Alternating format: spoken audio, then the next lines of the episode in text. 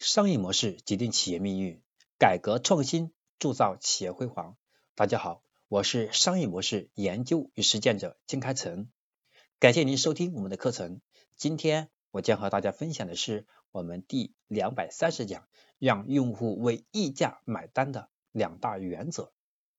让用户来买单，我们常用的做法就是把服务的质量拉得更高，或者把产品的卖点塑造的更多更大，然后呢，把价格降下来，形成上一讲我们提到的高性价比的概念，然后让用户心动，形成买单。但其实是这样吗？No，那只是我们的基础逻辑，仅仅这样还不够。这就是我们第三两百三十讲的内容，两大原则，让用户为你的溢价买单，关键是溢价，就是让用户。愿意付出更高的价格购买你的产品，把这一点做成功了，才能让用户觉得你值。在中国人的心智当中有一种概念，就是贵有贵的道理，贵一定比便宜要好。虽然说这个不一定，但是我们的常识认知当中是这样的。我们以常识出发来让用户为一家买单，我们要尊重这两大原则。第一个原则。是不要让你的用户为新品的贵来买单。刚才我们提到的产品的高性价比来定价，那么用在一些已经很成熟的品类上，大家可以理解。那么新品呢，很多时候在企业这个时候就会很犹豫。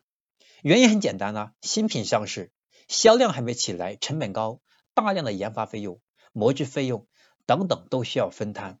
所以新产品上市的时候，成本居高不下。目前市场上的普遍现象，新品上市就是贵。那么这种定价是否科学呢？当然不科学。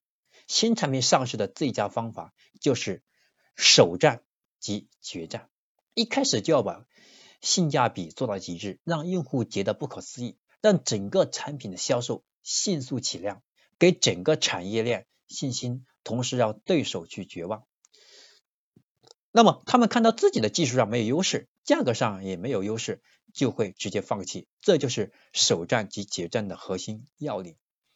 所以我们要做到极致，就要把价格定好。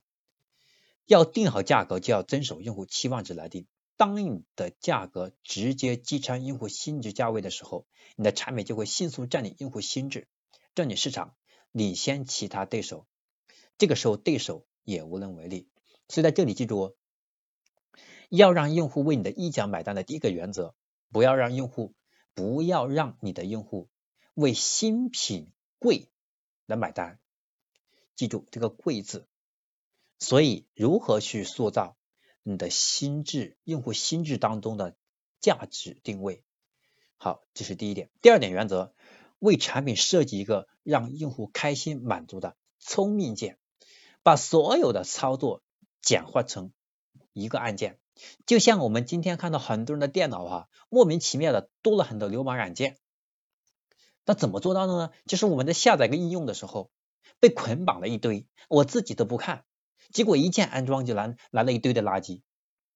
那这样做用户体验是有伤害，但是这样的思维底层是可以借鉴的，我们可以把它用的好的一面嘛。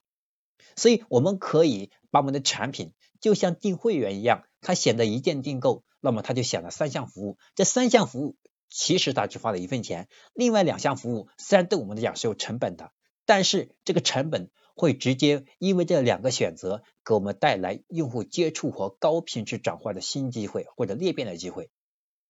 所以我们可以设计一个叫聪明键，让用户一键去选择我们，就很难离开。所以这是我们要做的第二个原则，在建一个产品设计的时候，能不能有这样一个功能，或者有没有这样一个操作的思路，或者有没有这样一个营销的模型？即使在产品本质上没有这个实实在在的聪明键啊，这个按键，那我们能不能通过其他的技术方式，用软性的技术给它做出来？好，这就是我们用户愿意为溢价买单的两大原则，特别第二大原则。为产品设计让用户开心满足的聪明键，聪明键有两个目的。第一个目的就是让用户一键进入到我们的流量池。第二个就是让他觉得这一步操作就能得到，对吧？一一个操作就能得到更多的产品或者服务，让他觉得占了大便宜。好，这就是让用户为溢价买单的两大原则。希望能够为我们的营销人员、我们的电商人员，还有我们企业的品牌管理人员以及我们企业的管理者一些启发。那么今天我要分享的第两百三十讲就到这里了。那么下一讲我要和大家分享的是我们商业模式创新课程的第两百三十一讲，如何才能坚定的去做好一件事情，做到极致。那么下堂课程就会和大家来分享如何让你。把笃定感真正是笃定在一件极其有价值、能够实现你愿景和实现你人生目标的一件事情。这是我们下堂课程的内容。我是商业模式研究与实践者金开成，我们下堂课程再见。